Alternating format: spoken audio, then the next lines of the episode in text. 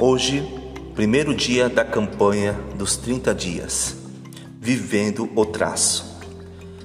Seu tempo na Terra é limitado, isso é um fato.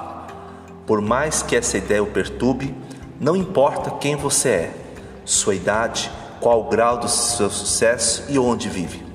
A mortalidade continua sendo o grande nivelador. A cada tic-tac do relógio, o momento da vida fica para trás. Enquanto lê este parágrafo, os segundos que passam nunca mais serão recuperados. Seus dias estão contados e a cada um que passa vai embora para sempre.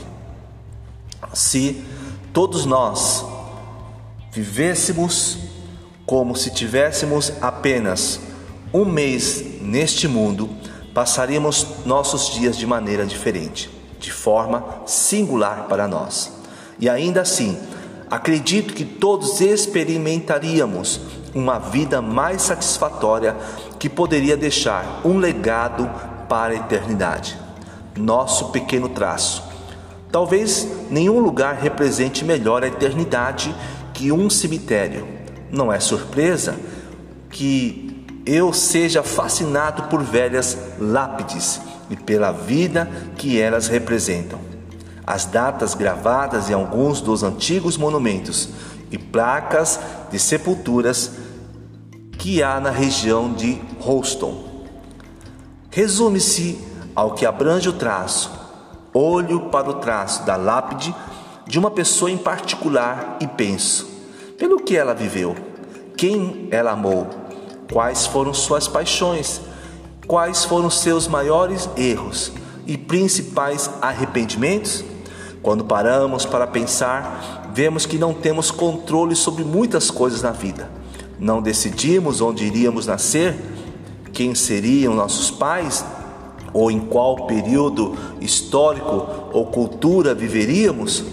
Tampouco decidiríamos as datas colocadas em nossa lápide.